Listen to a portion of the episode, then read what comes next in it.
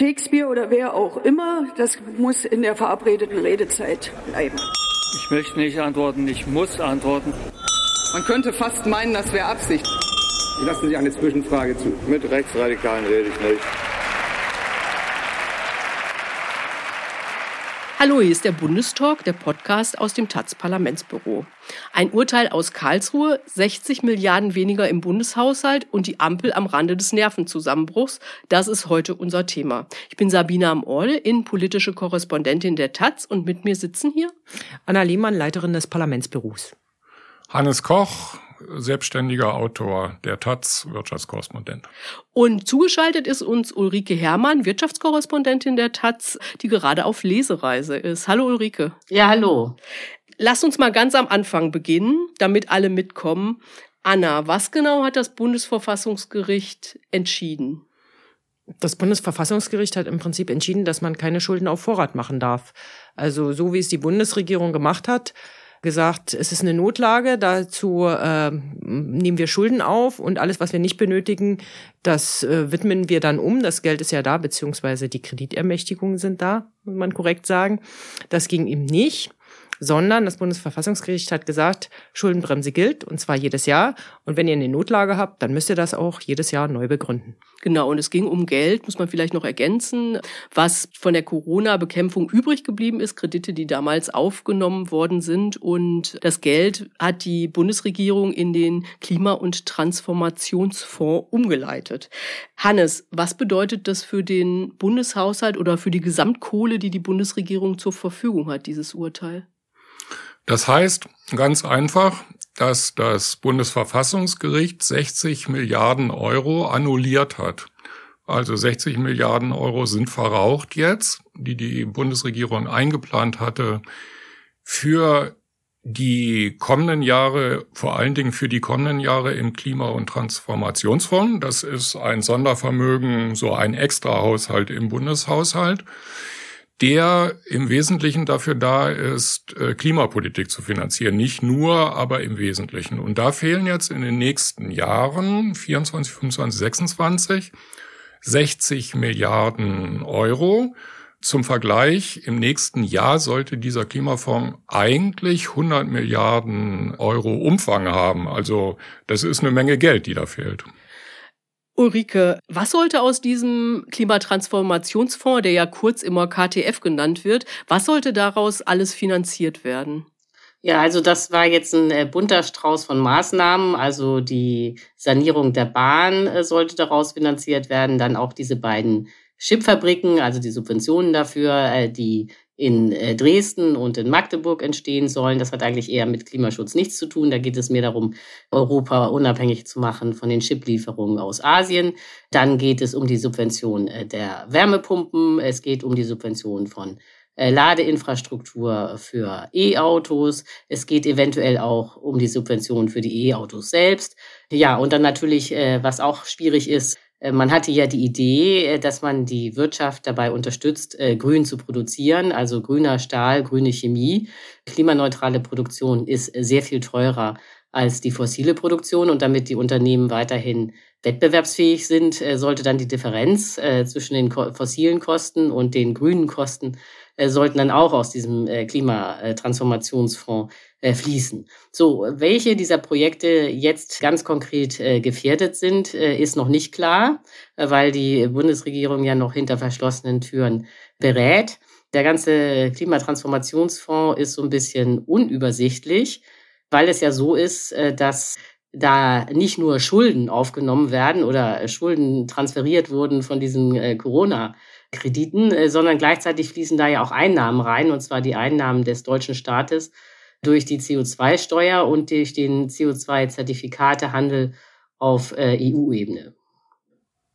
Und eine Maßnahme, die du jetzt noch nicht genannt hast, wohl weil sie auch politisch erstmal gewünscht war, aber noch nicht etatisiert war, war das sogenannte Klimageld. Das sollte auch aus diesem Transformationsfonds bezahlt werden. Also die steigenden CO2-Kosten sollten per Klimageld den Bürgern zurückgegeben werden. Genau, das ist sozusagen der Sozialausgleich des Ganzen. Auffällig ist ja, dass Robert Habeck, wann immer der sich jetzt äußert zu dem ganzen Drama, was sich da gerade abspielt, gar nicht mehr über Klimaschutz redet, sondern nur noch über die Zukunft der deutschen Wirtschaft, die Arbeitsplätze und ob das Land hier noch konkurrenzfähig ist oder nicht. Also geht's gar nicht so sehr um Klima? Fragezeichen. Das hängt sehr eng miteinander zusammen. Also beispielsweise Stahlerzeugung, wenn aus dem Klimafonds, wie es geplant ist, Milliarden Euro an Stahlerzeuger bezahlt werden sollen, damit sie später mit grünem Wasserstoff produzieren können statt Kohle. Heute, dann hat das natürlich eine Bedeutung für die Klimapolitik, aber es hat auch eine Bedeutung für die Industriestruktur in Deutschland dafür, dass einige tausend, vielleicht sogar Zehntausende von Arbeitsplätzen der alten Industrien auf neue Art in Deutschland und auch Europa erhalten bleiben.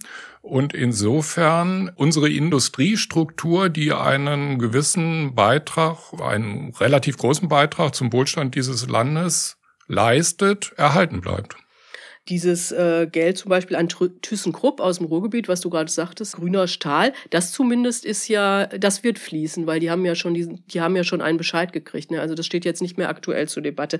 Ich möchte trotzdem eine Frage nochmal stellen. Man könnte ja auch sagen, okay, das sind alles Unternehmen, also jetzt Intel zum Beispiel, die was eines dieser Chip-Fabriken baut oder auch ThyssenKrupp, riesen, riesen, riesen Unternehmen. Warum soll da der Staat Kohle reinschieben, wenn das Geld knapp ist? Naja, das äh, liegt einfach daran, äh, das sind ja alles Aktienunternehmen, die sind ihren Aktionären verpflichtet. Äh, eigentlich geht es um Rendite. Und äh, die sind auch im internationalen Wettbewerb. Und äh, wenn man jetzt äh, plötzlich äh, Vorgaben macht als Staat, dass sie sehr teuer äh, produzieren sollen, dann funktioniert das natürlich nur, wenn man ihnen einen äh, Ausgleich zahlt, weil die Firmen sonst sagen würden, können wir uns nicht leisten, machen wir nicht, oder sie würden pleite gehen, oder sie könnten ihre Produkte gar nicht mehr absetzen, weil die viel zu teuer sind. So, und das ist das Problem. Also äh, Klimaschutz, das muss klar sein, kostet Geld, das ist teuer. So, und äh, das muss halt äh, der Staat dann zahlen, weil die Firmen das selber gar nicht stemmen könnten. Hm. Und ja, die, du, du sagst es ja, Ulrike, also die einfache Antwort lautet, weil andere es eben auch machen. Also 738 Milliarden Dollar über den Inflation Reduction Act in den USA, das ist erstmal eine Summe, die muss man irgendwie matchen, beziehungsweise wird man nicht in Gänze mithalten können. Aber man darf zumindest nicht sagen, also uns ist das egal, wenn die Unternehmen jetzt abwandern oder wenn die in Colorado bessere Bedingungen haben, so what? Was machen wir dann eigentlich hier? Und insofern Hannes hat recht, das eine hängt mit dem anderen ganz eng zusammen. Klimaschutz muss sein, Erderwärmung muss begrenzt werden, aber damit das gelingt, muss eben die Wirtschaft transformiert werden. Und was Habeck äh, gemacht hat, kurz nochmal zu Habeck, ist ja im Prinzip ein Marketingtrick. Ne? Klimaschutz ist als äh, ist gerade nicht so in, aber äh, Wirtschaft geht immer. Also begründet er es eben über die Wirtschaft, will aber weiterhin Klimaschutz. Aber er ist immerhin auch Wirtschaftsminister. Hannes. Ein ganz wichtiger Punkt ist dabei, äh, die große Entwicklung ähm, weltwirtschaftlich zu betrachten. Also man kann sagen, dass die Globalisierung äh, neu sortiert wird. Und äh, dass sich jetzt im Augenblick möglicherweise entscheiden wird, wo die Zukunftsindustrien der nächsten 20, 30, 40 Jahre angesiedelt sind. Und äh, da spielt China eine Rolle, da spielen die USA eine Rolle, da werden auch einige andere Länder, äh, Indien beispielsweise, eine Rolle spielen. Und wenn wir hier in Deutschland, Europa unseren Wohlstand, so wie wir ihn gewohnt sind, äh, erhalten wollen, dann ist es notwendig, nicht nur wegen Klimaschutz, sondern auch wegen Wirtschaftsstruktur, dass sich der Staat heute, die Regierung heute engagieren, finanziell engagieren. Hannes, du hast ja am Wochenende in der Taz einen Leitartikel geschrieben. Ich meine, wir haben jetzt, das ist ja doch ein richtig fettes Problem. Das haben wir jetzt alle kapiert, glaube ich. Aber du hast in dem Leitartikel geschrieben, dass das zwar nicht ganz so richtig, also nicht schön ist mit dem, wenn ich das jetzt mal ein bisschen zugespitzt äh, formulieren darf, dass das zwar nicht schön ist mit dem Urteil aus Karlsruhe und was das für den KTF bedeutet, aber auch keine Katastrophe. Ich kriege das jetzt gerade nicht ganz zusammen. Wie kommst du da drauf? Ich habe argumentiert, dass die Summen, die jetzt hier äh, in Rede stehen, zwar erstmal groß aussehen. Also 60 Milliarden sind eine Menge Geld. Wenn man es dann aber mal realistisch verteilt auf die Jahre, äh, wenn das Geld verwendet werden sollte äh, für den Klimafonds, dann ist es im Endeffekt doch nicht so viel Geld. Also Lindner zum Beispiel gestern, und das scheint auch halbwegs realistisch zu sein, von einer Lücke im Bundeshaushalt, also Klimafonds im Bundeshaushalt, 2024 von 17 Milliarden gesprochen. Also die 60 Milliarden werden ja irgendwie verteilt. Ne? Also nächstes Jahr geht es dann möglicherweise um nur 17 Milliarden, 18 Milliarden oder 20 Milliarden oder so. Das ist natürlich auch Und nicht nichts. Nein, aber im Vergleich zu einem Bundeshaushalt, der insgesamt 450 Milliarden beträgt, sind es ein paar Prozent. Und man kann es auch so betrachten, dass es eigentlich normale Haushaltspolitik ist, ein paar Milliarden von links nach rechts zu schieben. Also das macht die, die, die Regierung sowieso ständig.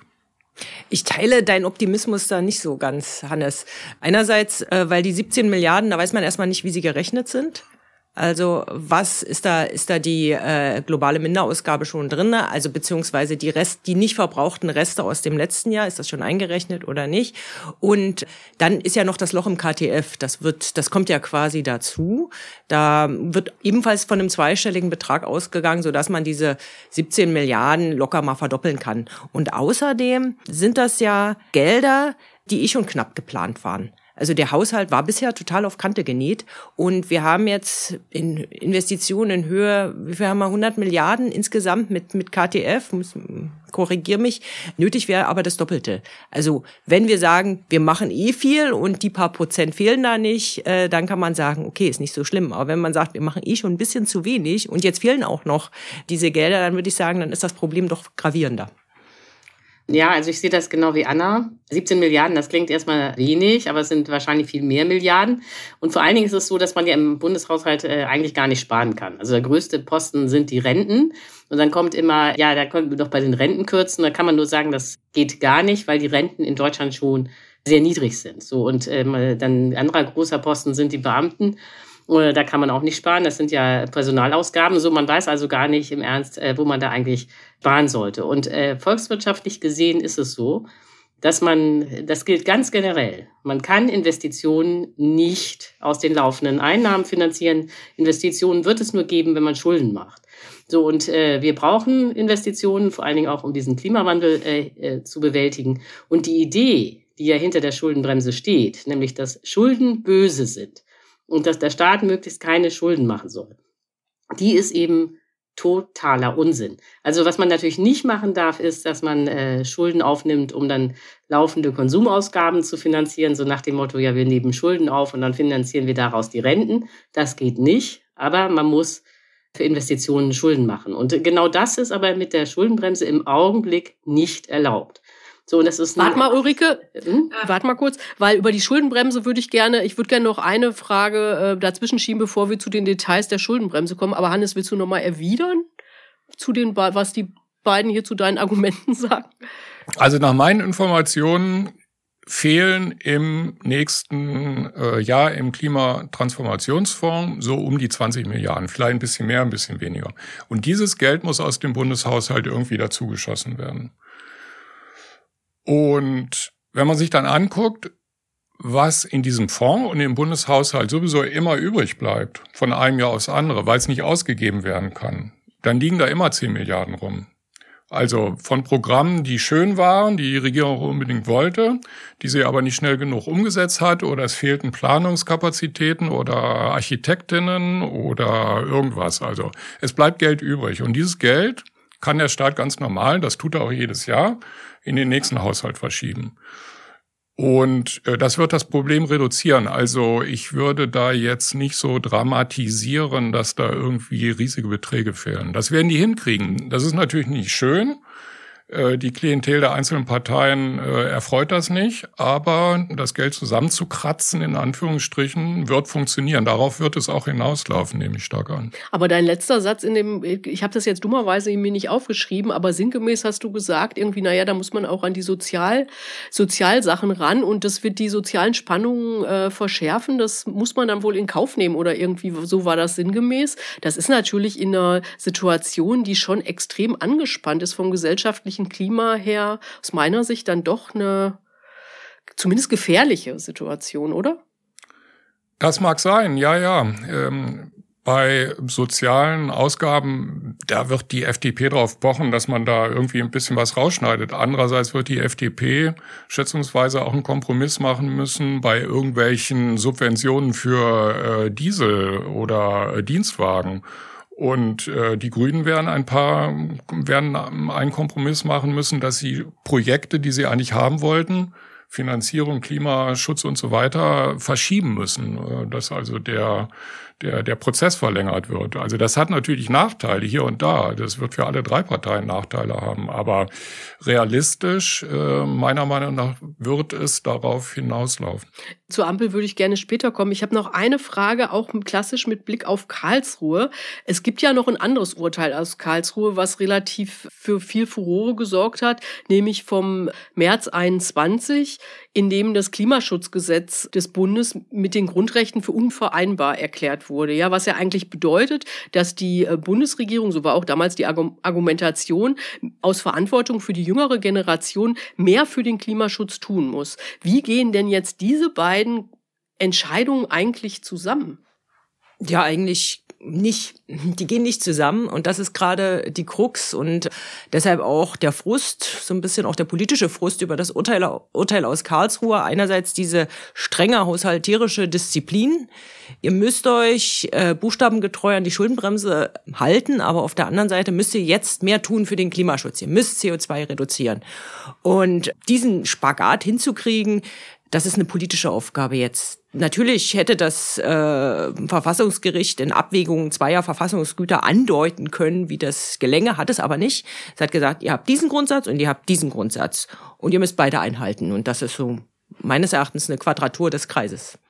Vielleicht kommen wir jetzt mal zu dem, zu der Grundlage dieses ganzen Problems, die Schuldenbremse. Hannes, du hast mir vorhin, als wir schon hier waren und noch das Mikro äh, oder das Band noch nicht lief, äh, gesagt, du wärst damals schon dabei gewesen, 2009, als die äh, Schuldenbremse verkündet wurde, war ja große Koalition unter Merkel. Ähm, Hintergrund war die Finanzkrise, aber vielleicht kannst du einmal noch mal kurz erklären, was genau diese Schuldenbremse eigentlich ist. Ja, einfach sagt die Schuldenbremse, die ja im Grundgesetz steht, also es ist ein Verfassungsartikel, ja, darf also nur mit zwei Drittel Mehrheit geändert werden. Das ist also ein hohes, ähm, ein hohes Gut, ein wichtiger Artikel, sagt, dass sich der Bund, also die Bundesregierung, pro Jahr mit höchstens 0,35 Prozent verschulden darf, zusätzliche Kredite aufnehmen darf im Verhältnis zur Wirtschaftsleistung, ja? So. Das läuft auf eine Größenordnung von ungefähr 15 Milliarden Euro im Jahr im Augenblick hinaus. Dafür gibt es dann allerdings äh, so Zusatzregelungen. Also wenn die Konjunktur schlecht läuft, dann darf sich der Bund ein bisschen mehr verschulden. Und ähm, ganz wichtig, wenn es zu großen Katastrophen kommt, also Naturkatastrophe beispielsweise Überschwemmung, Überschwemmung im Ahrtal oder Krieg oder irgendwie sowas, dann kann äh, die Regierung die äh, Notfallklausel ziehen und dann Notfallkredite aufnehmen. Die müssen allerdings, die über die 0,35 Prozent hinausgehen, die müssen allerdings zurückgezahlt werden, irgendwann. Dafür muss es dann einen Tilgungsplan geben. Und ähm, wichtig ist auch zu wissen, dass die Bundesländer inklusive der Kommunen, die damit reingerechnet werden, sich null verschulden dürfen. 0,0. So, das ist die Schuldenbremse. Und sie wurde eingeführt 2009. Da war Finanzkrise. Der Staat nahm hunderte Milliarden auf, um Banken zu retten und so weiter, ähm, den Zusammenbruch der Wirtschaft zu verhindern, um da quasi so einen psychologischen, also einerseits wirtschaftspolitischen, aber auch psychologischen Schutz aufzubauen und der Bevölkerung zu sagen, wir verschulden uns jetzt nicht hier bis über bis in alle Ewigkeit und es ähm, interessiert uns alles nicht, wurde diese Regel eingebaut. So. Es war damals große Koalition, habe ich schon gesagt, dass du jetzt, glaube ich, auch nochmal gesagt, Hannes. Die Grünen und die Linken haben damals schon dagegen gestimmt. Die FDP hat sich enthalten. Die waren ja alle äh, in der Opposition. War das damals? Ist es heute ein sinnvolles Instrument? Also äh, es ist natürlich schon damals äh, völlig irre gewesen, weil äh, wenn man sich jetzt das mal anguckt mit der Finanzkrise, dann war das so, dass Banken, private Banken haben sich verspekuliert, haben riesige Schäden angerichtet. Der Staat hat sie gerettet. Das war auch richtig. Wenn man die Banken nicht gerettet hätte, wäre die gesamte Wirtschaft zusammengebrochen. So, und äh, die Bösen, um es jetzt mal so plakativ zu sagen, waren also die privaten Banken. Und hinterher wurde aber der Staat äh, bestraft. Der darf jetzt äh, keine Schulden mehr machen. Das war also schon in der Konstruktion äh, völlig irre. Und dann ist es halt so, das ist reine volkswirtschaftliche Logik, äh, dass man Investitionen für die Zukunft nur durch Schulden finanzieren kann. Es geht nicht, indem man irgendwie spart und Einnahmen zusammenkratzt. Weil wenn man anfängt, erstmal zu sparen, damit man künftig investieren kann, ist es halt so, dass durch das Sparen Nachfrage fehlt äh, und dann die Wirtschaft in eine Krise kommt. So, man muss Schulden aufnehmen, um zu investieren. Was also passiert ist durch die Schuldenbremse ist, dass sich Deutschland komplett stranguliert hat. Und äh, es führt kein Weg daran vorbei, aus meiner Sicht, äh, die Schuldenbremse äh, zu reformieren. Und, äh, äh und zwar in dem Sinne, dass man sagt, äh, wenn man äh, künftig investiert, dann kann man damit auch äh, dafür auch Schulden machen. Also man äh, darf nicht sagen Schulden für alles, auch für Konsumausgaben, aber für Investitionen. Und was interessant ist, ist, dass es inzwischen bei den Ökonomen da sozusagen eine große Koalition gibt äh, für genau diese Lösung. Also auch sehr viele konservative Ökonomen äh, sind der Meinung, dass man die Schuldenbremse reformieren muss. Also beispielsweise Michael Hüter vom Institut der deutschen Wirtschaft oder äh, Clemens Fußt, eigentlich ein sehr konservativer Ökonom vom IFO-Institut in München. Die sind der Meinung, dass man die Schuldenbremse reformieren muss, genauso wie die eher linken Keynesianer, also Sebastian Dolin, oder äh, Bofinger, ehemaliger Wirtschaftsweiser. Und das, glaube ich, äh, wird äh, doch noch ein enormes Momentum entwickeln, dass die Experten über die Lager hinweg sagen, wir brauchen eine neue Schuldenbremse. Also das wird für die Union, also für Merz und Söder, nicht einfach. Immer zu sagen, wir wissen es besser, äh, wir machen keine Reform. Ja, selbst der, der Erfinder der, der, der Schuldenbremse, also der, der es damals so umgesetzt hat, technisch umgesetzt hat, Per Steinbrück hat, also SPD, SPD-Finanzminister damals, hat jetzt in der Zeit ein Interview gegeben, wo er gesagt hat, ja, ja, ist jetzt nicht mehr zeitgemäß. Wo man sich natürlich auch fragt, wie dämlich muss man sein, Sachen in die Verfassung zu schreiben, wo man sagt, das sind Grundwerte, die dann 14 Jahre später schon nicht mehr gelten, ja, nicht mehr so zeitgemäß. Also wenn man sagt, Vorsicht, äh, Finger weg von der Verfassung, dann gilt das nicht heute heute, aber dann gilt das vor allen Dingen für diesen, diesen Zusatz, der 2009 eingefügt worden ist. Aber was man, was man aus den, äh, wenn man sagt, damals die Banken gerettet, wenn man das mal durchdenkt, Ulrike, dann bedeutet das ja, wenn man heute sagt, naja, Schuldenbremse wurde nachträglich eingefügt, um zu verhindern, dass der Staat wieder Milliarden oder sich über, über beide Ohren verschuldet, dann bedeutet das ja nachträglich, dass heute, wenn die Axt an den Sozialstaat gelegt würde, die Ärmsten, also Bürgergeldbezieher, Rentner, Wohngeldempfänger etc. nochmal für die Bankenrettung bezahlen würden, was total irre ist. Also das kann man überhaupt nicht begründen. Und eine Frage an dich, Ulrike, weil man sagt ja immer, der Staat muss sich verschulden. Sehe ich im Prinzip auch so, aber es gäbe ja auch die Möglichkeit, dass die Unternehmen sich verschulden. Warum tun die das nicht? Äh, ja, natürlich. Äh, es wäre sehr gut, wenn die Unternehmen sich auch verschulden würden. Äh, also, aber da gibt es äh, zwei Gründe, warum sie das nicht tun. Also das eine ist, wenn es so um Zukunftsinvestitionen geht, wie hatten wir schon grüner Stahl, der einfach extrem teuer ist und sich im Augenblick nicht rentiert, dann machen sie es natürlich nicht, weil sie das ja gar nicht äh, kostengünstig auf den Weltmärkten absetzen könnten. Und aber auch, was man aber darüber hinaus feststellen kann, ist, dass die Unternehmen auch ihr laufendes Geschäft eigentlich gar nicht mehr mit Schulden finanzieren, sondern aus ihren Gewinnen. Äh, und das liegt daran, dass sie eben äh, so enorme Profite machen, äh, weil sie kaum noch besteuert werden. Also sehr viele Unternehmen können ja auch die sogenannte Steuergestaltung praktizieren. Das wurde ja gerade auch nochmal ausgerechnet, dass Deutschland 26 Milliarden im Jahr dadurch verliert, dass Unternehmen Steuergestaltung betreiben, indem sie eben Gewinne ins Ausland verschieben.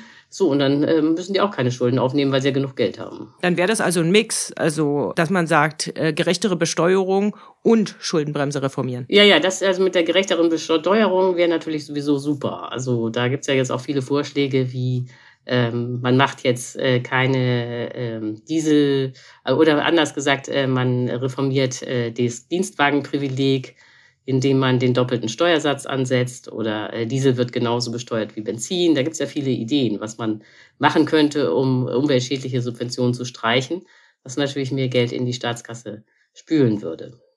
Jetzt ist es ja nochmal, wenn wir nochmal auf die Schuldenbremse zurückkommen, so, dass Deutschland da echt eine Ausnahmeposition hat und eine Ausnahmepolitik betreibt. Es gab jetzt sowohl, ich glaube, das war es heute bei Bloomberg und auch bei der Financial Times Kommentare, was ja jetzt wirklich nicht die Speerspitze der linksradikalen Presse ist, Kommentare, die beide schreiben, dass das nicht nachvollziehbar ist, äh, wie die Lage in Deutschland ist. Warum ist das hier so anders als in anderen Ländern? Schwierig zu erklären. Ich mache mir da auch schon seit Jahrzehnten quasi Gedanken drüber. Also das scheint so ein massenpsychologisches Phänomen zu sein, was aus der deutschen Geschichte rührt. Also Stichwort Inflation. Äh, zweimal Inflationserfahrung im vergangenen Jahrhundert nach dem Ersten Weltkrieg, Staatsbankrott äh, nach dem Zweiten Weltkrieg, ähnliches Währungsreform. Und das scheint so eine Rolle zu spielen, dass konservative Parteien, die von sich behaupten, das Geld zusammenhalten zu wollen, was sie dann in Wirklichkeit aber, wenn sie selber regieren, auch nicht machen, mit diesem Motiv Wähler ansprechen. Und das funktioniert offenbar. So.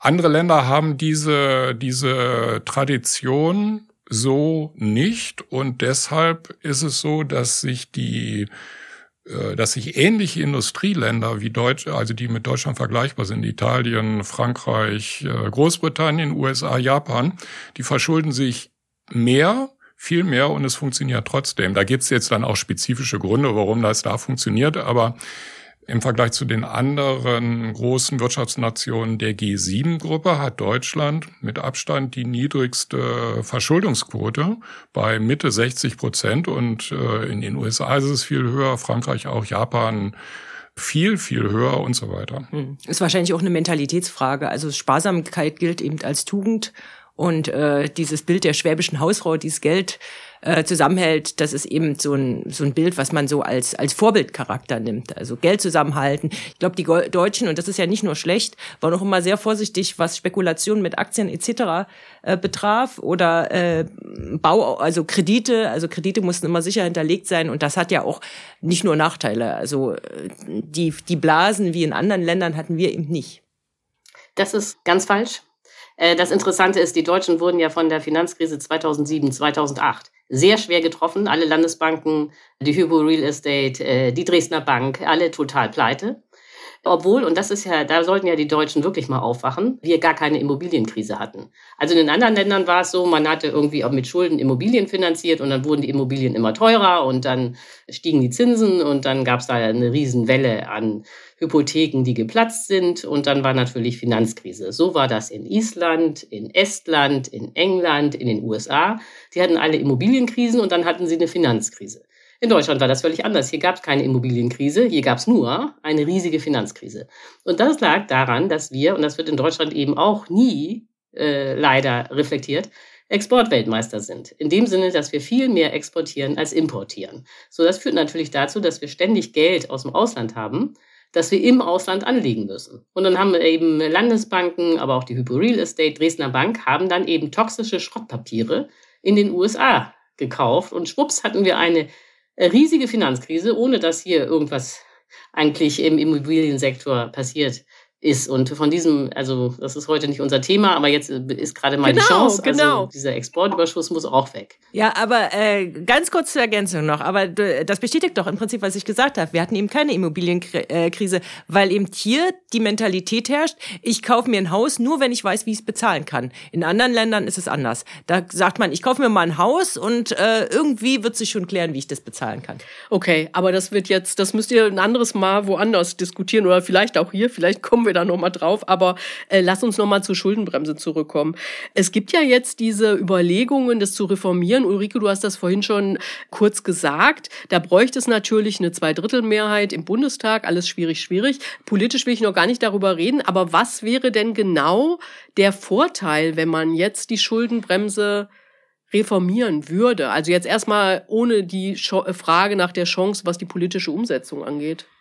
Ulrike hat es ja gerade schon angedeutet, äh, das könnte so aussehen, dass man festlegt, dass Investitionen, öffentliche Investitionen von der Schuldenregel ausgenommen werden. Äh, praktisch würde es heißen, dass sich der Bund, die Bundesregierung, nicht nur mit 0,35 Prozent im Verhältnis zur Wirtschaftsleistung verschulden könnte, sondern beispielsweise mit 0,8 Prozent oder 1 Prozent. Das würde pro Jahr einen zusätzlichen Spielraum von vielleicht 20 Milliarden Euro, 30 Milliarden Euro zur Verfügung stellen für öffentliche Investitionen in Bahn, Solarförderung und so weiter und so weiter.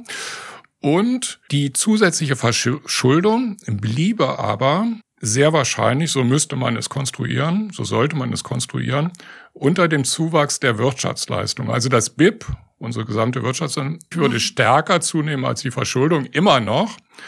Dazwischen wäre aber ein Spielraum, den man nutzen könnte.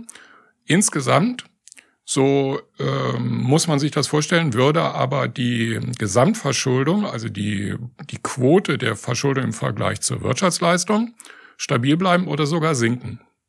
Das ist der Trick dabei oder die gute Idee dabei, sagen wir mal so.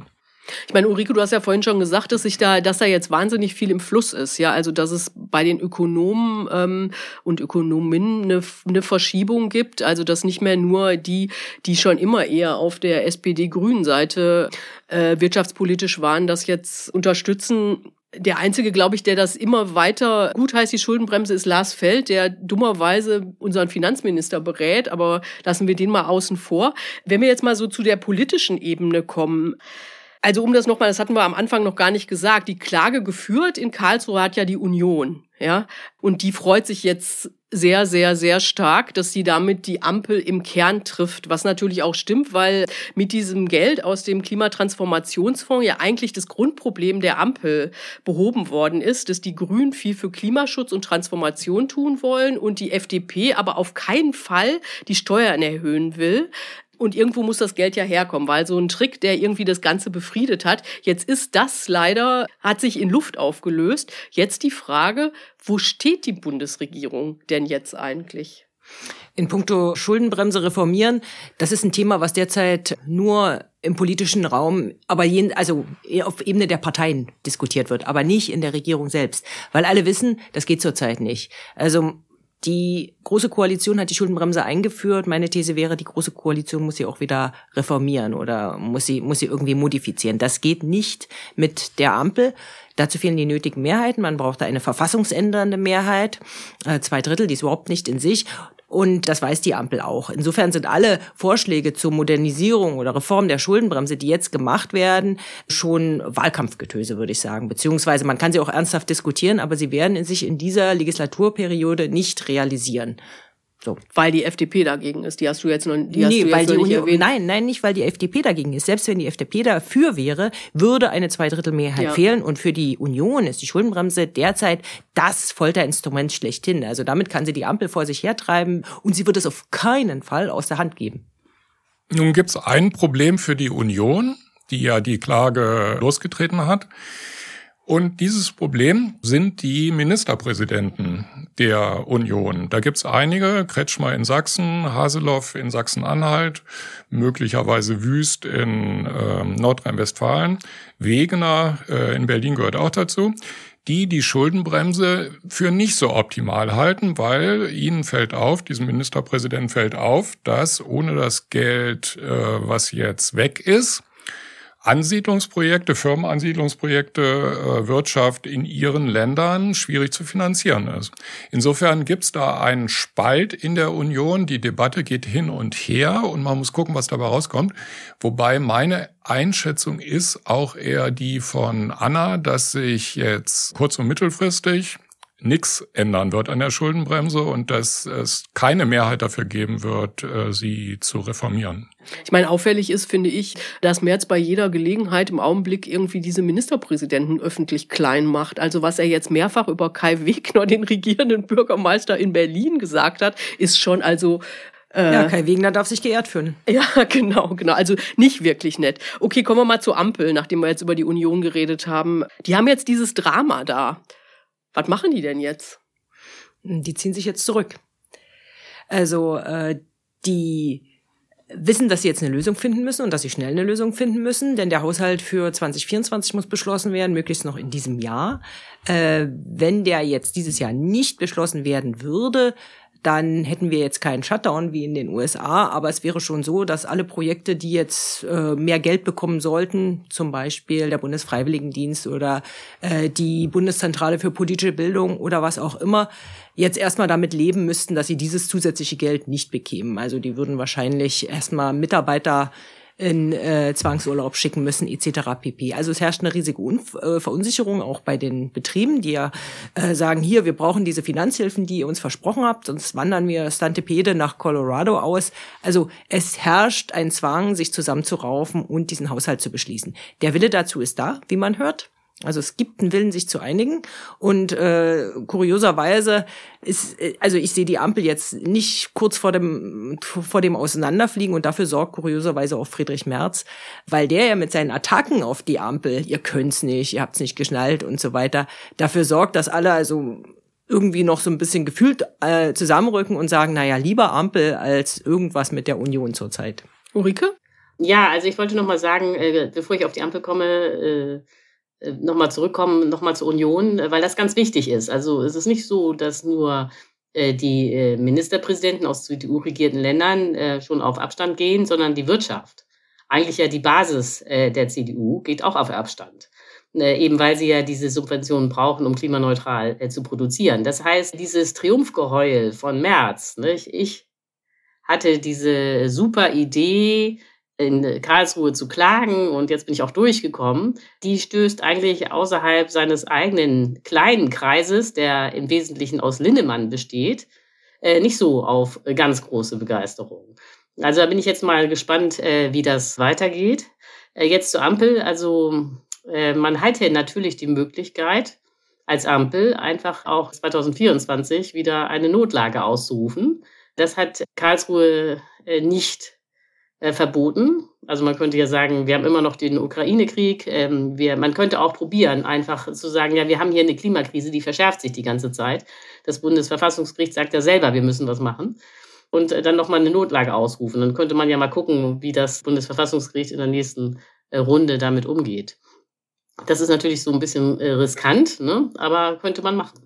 Es gibt zwei Möglichkeiten jetzt äh, für die Ampel. Einerseits, da haben wir gerade schon mal drüber gesprochen, Geld zusammenkratzen. Also hier sparen, da sparen, bisschen weniger ausgeben, ein bisschen mehr reinholen.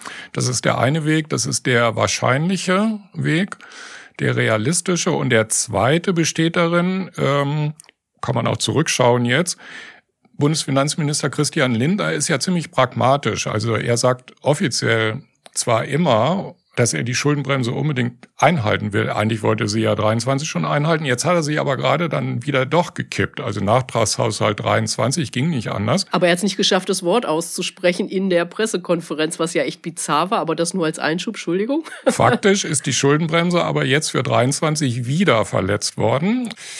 Und wer weiß, wir müssen mal darüber reden, wie es mit der Schuldenbremse 24, also mit einer Notlage weitergeht oder welcher Weg beschritten werden könnte, um dann irgendwie doch wieder um diese Bremse herumzukommen.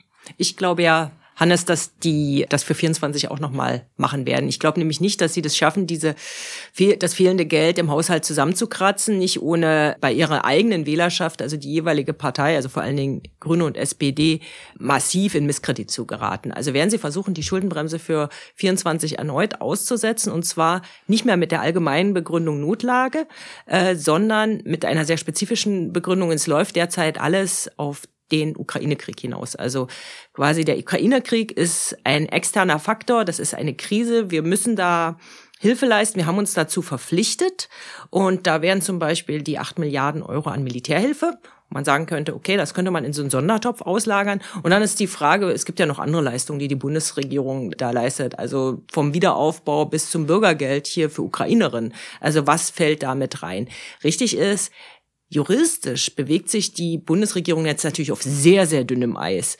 Und sie wird sehr, sehr vorsichtig sein, äh, was das Aussetzen der Schuldenbremse für 2024 äh, äh, anbelangt. Diese Frage stelle ich mir auch. Das ist ja keine plötzliche Notlage. Der Ukraine-Krieg läuft schon seit einiger Zeit. Das bricht jetzt nicht plötzlich über uns herein. Und insofern kann ich mir vorstellen, dass das schwierig werden würde. Also von der juristischen Begründung her. Aber gut, mal sehen. Ulrike, das glaube ich jetzt äh, nicht. Also ich glaube, die Ukraine ist äh, perfekt. Weil hier sind jetzt eine Million Ukrainer, die auch nicht so schnell nach Hause zurück können. Die Ukraine-Krise läuft eben länger, als man dachte. Man braucht auch Wohnraum. Übrigens, dieses ganze äh, Sozialwohnungsprojekt der SPD könnte man über Ukraine finanzieren. Äh, man braucht tatsächlich sehr viel Geld, um die zu unterstützen. Also Deutschland gibt ja im Augenblick 50 Milliarden Euro im Jahr für äh, Flüchtlinge und Asylbewerber aus, aber die meisten sind ja Flüchtlinge aus der Ukraine. Da 50 Milliarden, das ist viel Geld. Davon kommt die Hälfte aus dem Bundeshaushalt.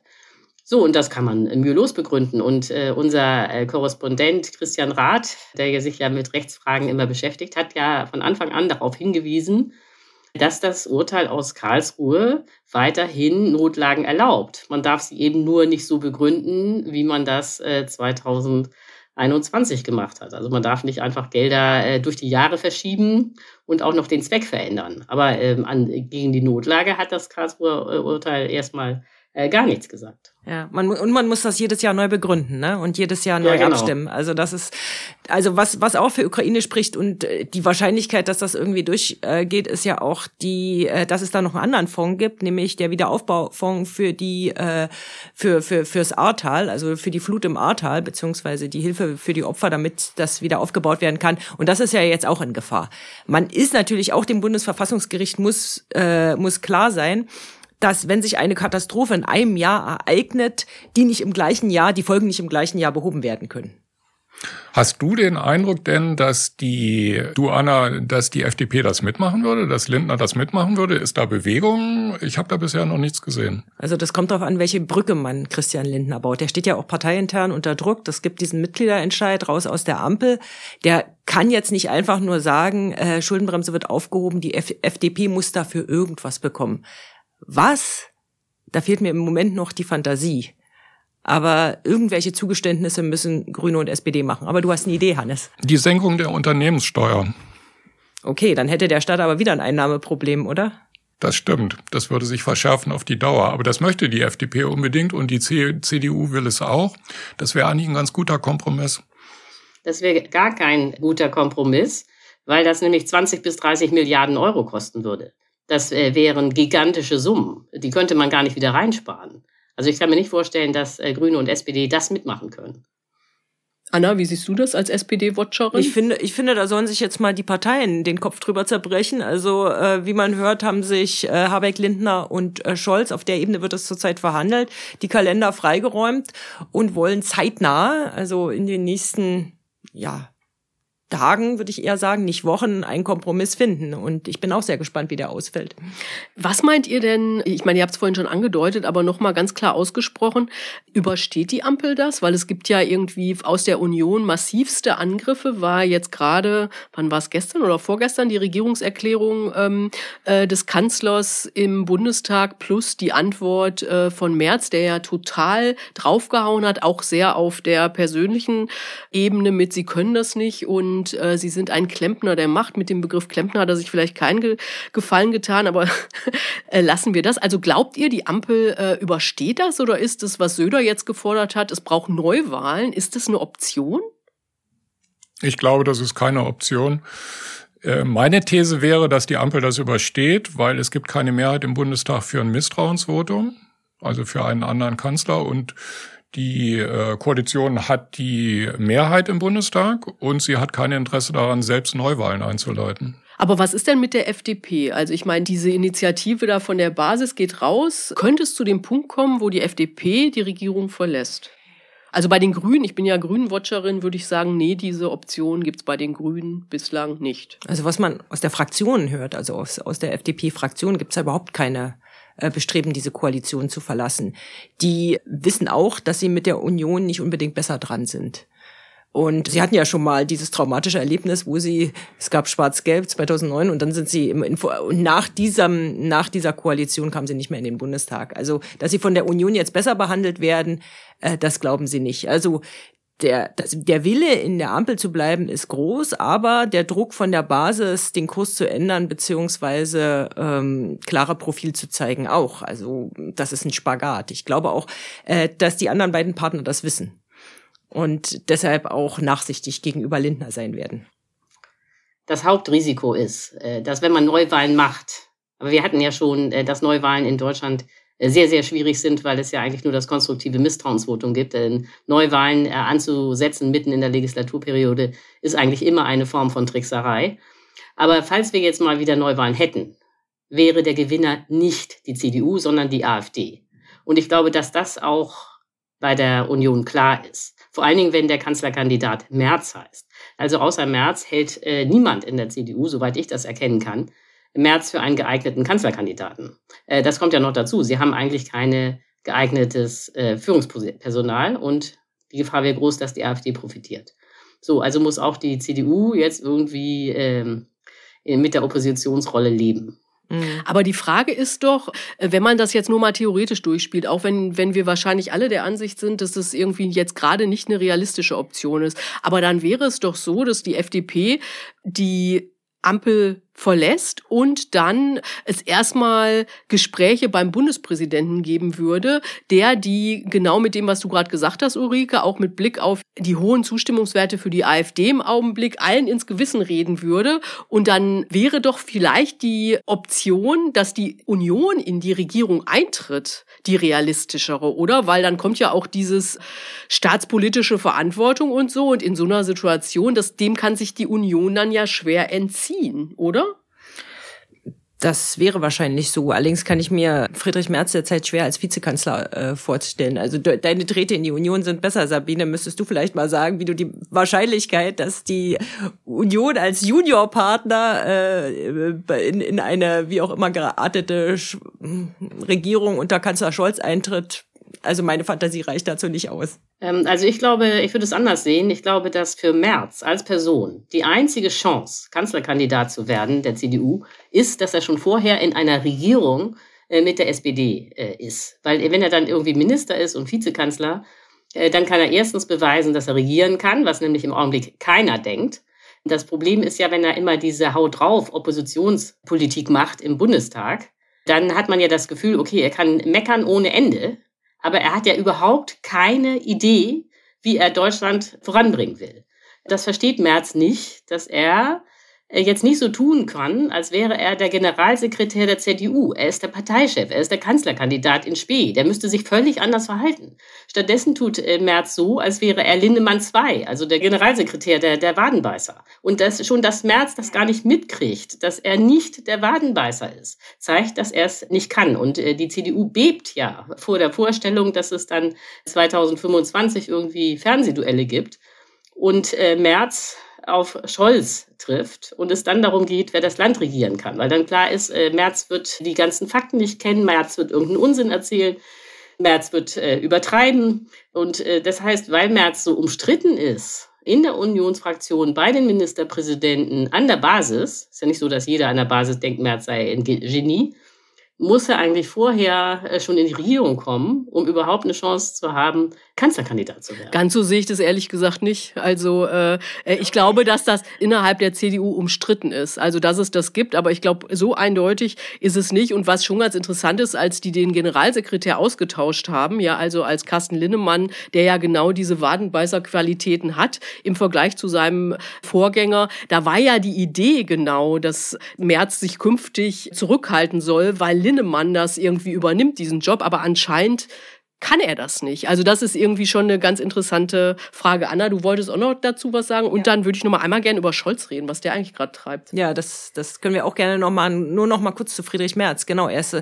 er scheitert einfach immer an sich selbst und das, was wir jetzt als Nachteil empfinden und du als Grund angeführt hast, warum die Union möglicherweise geneigt sein könnte, in eine Regierung einzutreten, nämlich dass Merz noch nie ein Ministeramt hatte, das empfinden ja alle so außer Friedrich Merz. Und Friedrich Merz ist ja auch der Meinung, dass er wunderbare Führungsqualitäten hat, eben durch seine Erfahrung in der Wirtschaft. Aber er zeigt dann im entscheidenden Augenblick immer auch, dass er es dann doch nicht kann. Er hätte eigentlich, da kommen wir vielleicht, schlagen wir vielleicht den Bogen zu Scholz. Scholz hat diese Woche im Bundestag eine Regierungserklärung abgegeben. Sehr langweilig, sehr staatstragend, sehr unkonkret. Und eigentlich hätte sich Merz als der bessere Staatsmann präsentieren können. Was hat er gemacht? Er hat das Bier, den Bierzelttisch aufgeklappt, ist raufgesprungen, hat gesagt, ich kann es noch besser als Söder. Und das war im Prinzip der Beweis, da sagen die Leute doch eher, naja, dann lieber so ein Langweiler wie Scholz als so ein Kleffer wie Merz. Na, das ist die Frage. Ich meine, Scholz hat im Augenblick dramatisch schlechte Werte und diese Regierungserklärung fand ich wirklich, also fand ich wirklich enttäuschend. Ich meine, ich finde tatsächlich, dass er einmal hätte sagen müssen, dass da ein Fehler passiert ist und dass ihm das irgendwie leid tut. Also er muss ja nicht um Entschuldigung bitten, so fett muss es ja nicht sein, aber aber überhaupt nicht, sondern irgendwie immer dieses, ich mache das schon alles richtig. Ich meine, da musste sich Katharina Dröge, die Fraktionschefin der Grünen, die hat es dann gesagt. Ja, dann hat es immerhin einer in der Ampel gesagt. Ja, also das fand ich irgendwie ganz beruhigend. Und er hat ja auch überhaupt nichts Konkretes aufgezeigt, wie sie da raus rauskommen will. Aber ich, ich glaube schon, und da würde mich interessieren, wie ihr das seht, dass die Verunsicherung im Augenblick so groß ist, dass der Kanzler in so einer Situation irgendwie mehr liefern muss. Ja, ich finde schon, er hätte sich entschuldigen können. Also als Merkel und die Ministerpräsidenten 2021 mal die Schnapsidee einer Osterruhe hatten, da hat das ja alle in totale Verwirrung gestutzt und Merkel ist anschließend vor die Öffentlichkeit getreten und sagt, das war mein Fehler, ich entschuldige mich dafür. Und ihr wurde dafür verziehen. Und das hatte Größe. Und Scholz hätte diese Größe an irgendeiner Stelle mal zeigen können, dass er gesagt hat, wir haben uns da verkalkuliert, das geht auf mein Konto und Entschuldigung. Und dann hätte er sagen können, wir haben zwar noch keinen fertigen Plan, aber wir werden das irgendwie lösen. Aber er hat nichts dergleichen gemacht. Also was ihm, glaube ich, fehlt, ist die Empathie für die Lage, die in dieser oder und für die Verunsicherung, die gerade herrscht. Also den Leuten das Gefühl zu geben, ich bin bei euch, ich verstehe euch und wir finden da gemeinsam draus.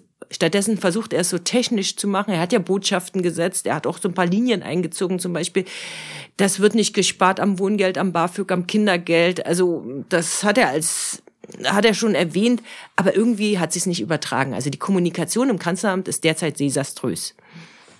Okay, sehe ich ähnlich.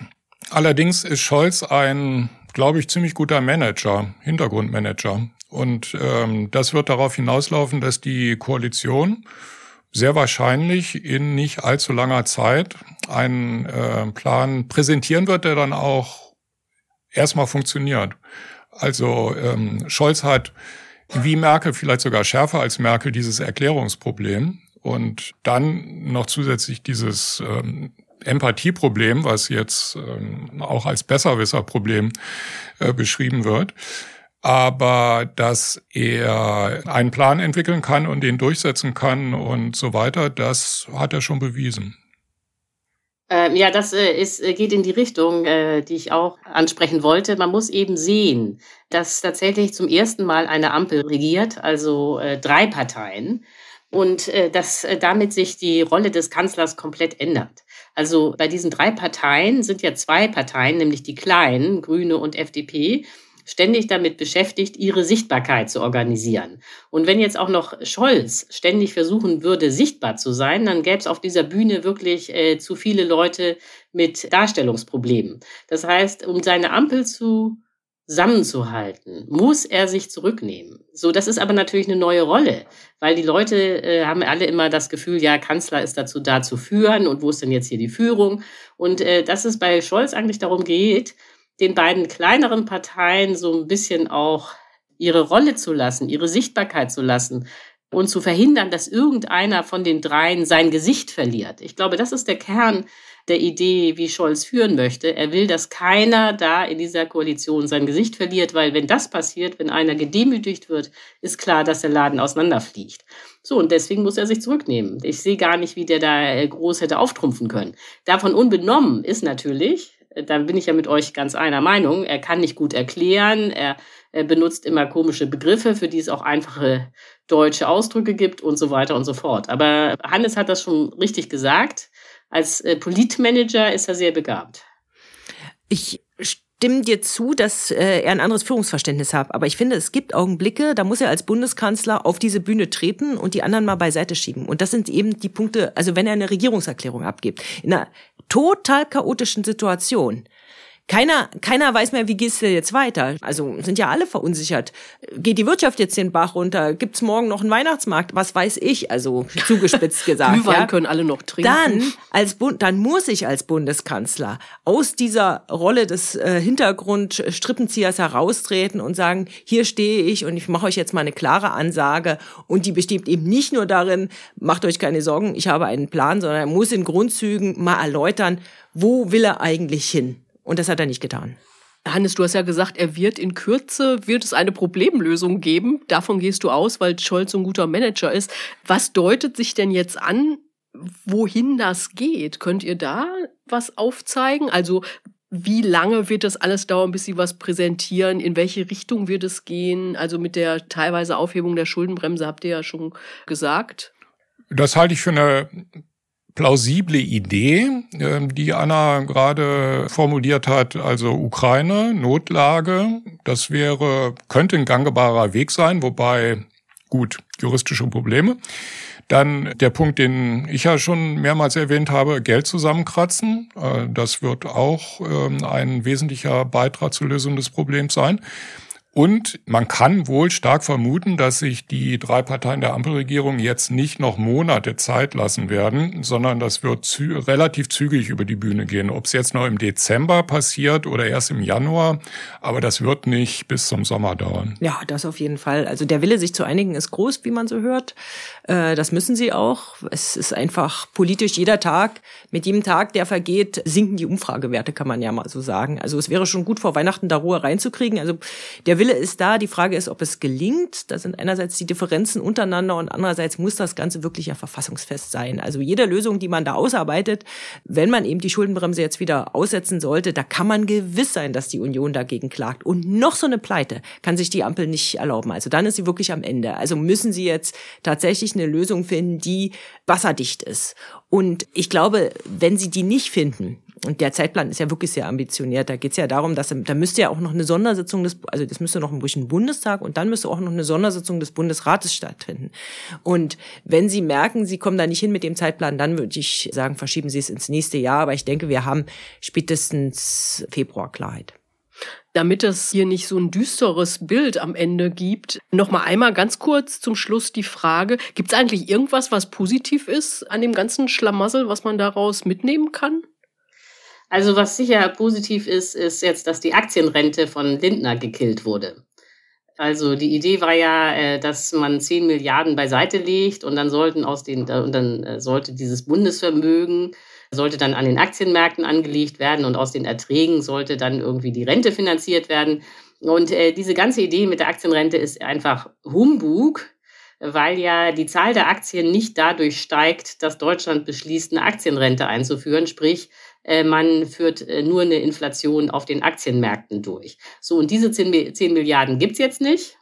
Und deswegen wurde die Aktienrente auch schon mal gestrichen. Und das ist natürlich sehr erfreulich. Hm. Ich finde ja gut, dass es jetzt mal eine politische Diskussion über die Schuldenbremse gibt. Also es gibt ja viele Vorschläge, die waren auch schon in der Vergangenheit, wurden die geäußert und dann wurden die immer zu den Akten gelegt, so nach dem Motto, naja, für später mal. Aber tatsächlich gibt's ja jetzt tatsächlich eine Debatte, müssen wir das Ding nicht irgendwie reformieren? Und ich bin mir ziemlich sicher, falls es mal eine GroKo wieder gibt, dann würde das Projekt angepackt.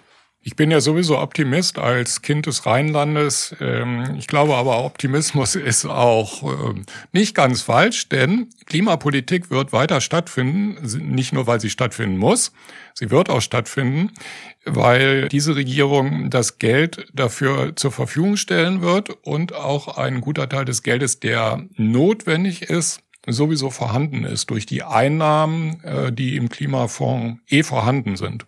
Also vielleicht verlängert sich oder verzögert sich diese Klimapolitik ein bisschen, aber sie wird stattfinden. Okay, damit machen wir jetzt hier mal einen Punkt. Vielen Dank euch dreien fürs Reden und euch da draußen fürs Zuhören. Wir freuen uns wie immer über Rückmeldungen per Mail an bundestalk.taz.de und natürlich auch über finanzielle Unterstützung. Also, wenn ihr ein bisschen Geld über habt, könnt ihr das gerne über Taz zahlig unser System loswerden.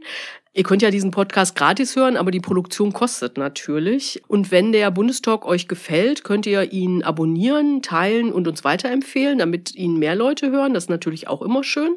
Ein Dank geht an Anne Fromm, die diesen Podcast redaktionell betreut und an Nikolai Kühling, der alles technisch umsetzt. Und wenn ihr wollt, hören wir uns nächste Woche wieder. Bis dahin. Tschüss. Schönes Wochenende. Vielen Dank. Noch nicht Moment. So, damit ist das jetzt hoffentlich auch erledigt.